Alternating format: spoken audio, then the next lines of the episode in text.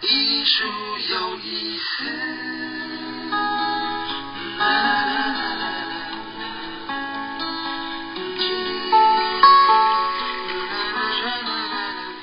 嗨，大家好，欢迎收听由佛光月美术馆为您直播的《艺术有意思》，为您介绍艺术家以及艺术作品的故事。今天是《纯真练就神刀》系列第五集，为您介绍佛陀纪念馆驻馆艺术家、雕刻家吴荣次老师的作品，仍然是和易老师一起和大家分享。嗯，大家好。最近为大家介绍在佛陀纪念馆菩提广场上的十八罗汉的故事，这也是吴荣次老师他的雕塑作品。其实这些罗汉如今看来好像是神话一样，但事实上他们都是真实存在过的人。人在那个时空里面，嗯对，就像那个释迦牟尼佛一样，他是真的在几千年前有那么一个人，有那么一个王子，嗯后来他出家了，对不对？那那些罗汉像，那些罗汉其实也都是真实存在的人物，哎，没有错，所以我们的雕刻家，我们的艺术家，他在创作这个雕像的时候，其实他也要必须要了解这个人他曾经发生过什么样的事情。嗯，然后他才有办法去塑造出这一尊呃这个雕像，比如说他的长相是什么样子，嗯他的眼神是什么样子，他的性格是什么样子。那不光只是他的穿着啊、外形，还包含他的神韵，都必须要经过很多的阅读理解之后，艺术家他才能够把它塑造出来。对，所以其实艺术的过程，我们在讲说，其实它欣赏是一个很直观的过程，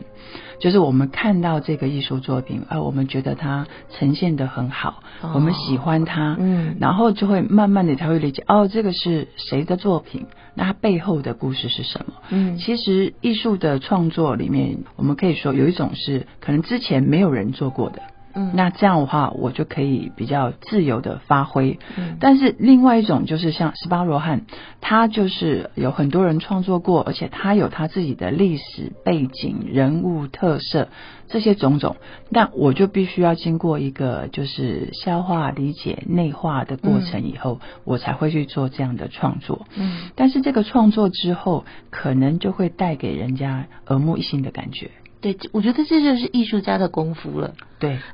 哎。哦，对，艺术家的功力其实就展现在这个地方。对，所以每一个人说，艺术最重要的就是独创性。嗯那这个独创性也是每一个艺术家希望是，不管是自己在这个题材上面，或是我处理的这个整个布局的上面，他在追求的。但是其实我们回归来看，它其实还是一个他心理的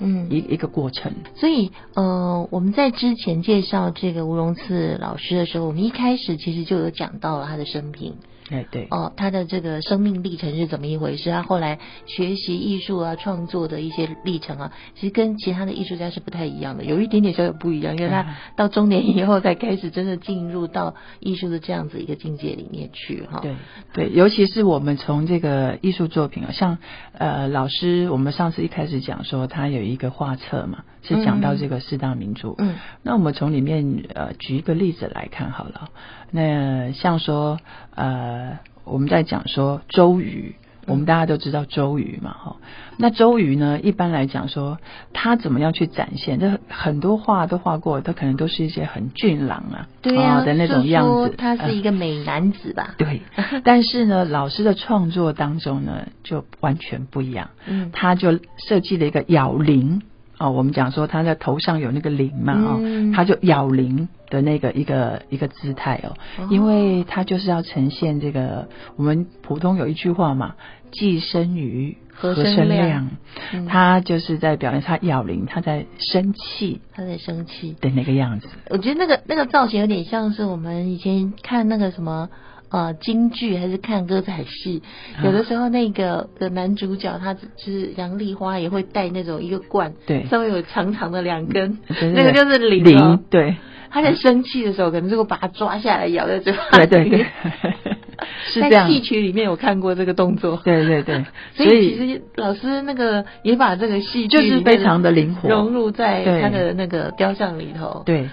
呃，就是他在创作这个周瑜的像，他是这样创作的。嗯哼那另外说，我们讲说有很多都是山嘛，哈、山者为多。嗯但是我们一般这个山在创作当中，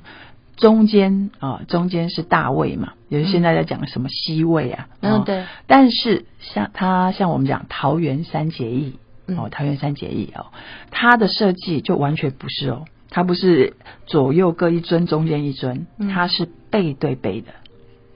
就是三桃园三结义三个人背对背一致脸向外哦，啊，哦所以因为他们结义嘛，嗯哦共同向外，而且也没有谁大，哎，所以他这个哦他的这个整个的，我们讲布局跟跟他的构思当中就有他的想法，哦，对，有他的深意在里面了。，对啊，那另外还有一个就是《水浒》，《水浒》里面有一个阮氏三雄。哦，嗯哼那阮氏三雄呢？他们是渔夫嘛，所以他的设计当中，他们也是三个人嘛，三，嗯但是他就不又不是像桃园三结义这样子背对背，嗯他是其实是从上到下嗯啊。那因为他们是渔夫，嗯所以你可以看到那个作品上面有很多的浪，哦哈，白浪，白浪浪里白条，对不对嗯啊嗯嗯嗯？然后呢，他们呃的这个整个里面呢，可以看到我们不是在讲说他的波纹刀法嘛，嗯不是有一个残影嘛？嗯哦，残就暗面，嗯所以他那个作品里面，他用了残影，用了从上到下的这个布局，就让他整个的作品就更为立体，而且有那一种就是浪里千条那种感觉，嗯就是把这个阮氏三雄的他的背景角色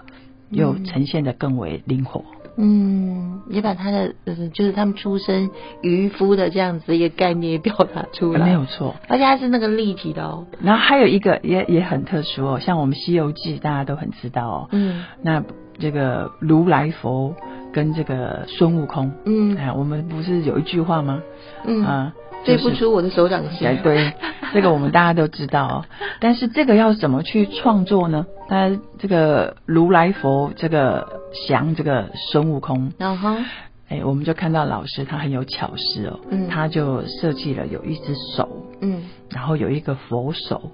佛手啊、对，然后呢，这个呢后面就有一个孙悟空，嗯所以他从这个佛的这个手啊，嗯呃，就是降住它的比例上就可以感觉到啊，这佛身是非常的巨巨大大，对。然后呢，再来就是它的这个佛的这个，我们说它的脸上啊，嗯它其实是有做一些纹路的哦，就像我们在讲说它的波纹，嗯那甚至它的这个我们讲说佛的这个头上面呢、这个发髻上面，它也做了一些云，嗯哦，原来他就是用这个来讲说，他就是他在飞呀、嗯飞呀、飞的时候，其实前面他以为就是这个云雾当中啊，嗯啊，他以为他要飞过了，结果呢，看似有，却是没有啊，就是那个。就突破不了的境界啊、哦，嗯所以他就飞不出那个如 来掌。如来佛的手掌心。对，所以他这个整个的艺术的创作里面，很有他的自己的一个构思。嗯还有跟独创性。嗯，所以每一件作品真的你都是要去细细的了解耶。是要有一个一个消化的过程，对对就对然后对再对内化到自己的一些想法，这样。要要去细细的看，你才会知道说这个艺术家他为什么会这样设计，对，哦，他的这个想法的历程是怎么一回事，你才我们才能够理解啦。对。可是我们现在在欣赏艺术，好像不太有花那么多功夫哈、哦。但是我觉得哦老师帮我，们做了这个功夫啊。哦、因为例如说，你都不知道这个他的整个故事，可是你嗯看到他的那个构图里面，哎、你多少就会从里面得到一些讯息。嗯，哎，所以说这个艺术家如果说他能够把这个精髓啊，就是呃呈现在他的作品当中的时候，也可以让我们现代人更为容易的去了解这些经典的故事。所以每一个作品其实它都嗯有很多很多的深意，可以去理解，可以去阅读的。 对，嗯哎，真的不容易啊。它有形上面的，也有里面的。嗯哎但是其实也很容易，因为刚才这个老师还有跟我讲，就是说，其实就是说，你欣赏一件作品的时候，其实就是很直观的，对你自心里的感受，你喜欢或者不喜欢，然后你有一些什么样的想法、情绪，因为跟你这自己当时的心境可能会有一些相应啊。艺术这个作品，虽然创作者他有他原先的构思，但是很多艺术呈现出来的东西，其实他诉求的是你自己看的人去跟那个作品做的沟通，嗯那个是自由的。是，我想全球的佛光园美术馆随时欢迎大家来这里寻找你心灵上的自由和艺术作品对话。今天的节目就进行到这里，和您说再会。非常欢迎您加入订阅的行列，或是在我们的艺术有意思的脸书上给我们留言，给我们按赞好吗？谢谢你哦，我们下次再见。好，大家下次见。一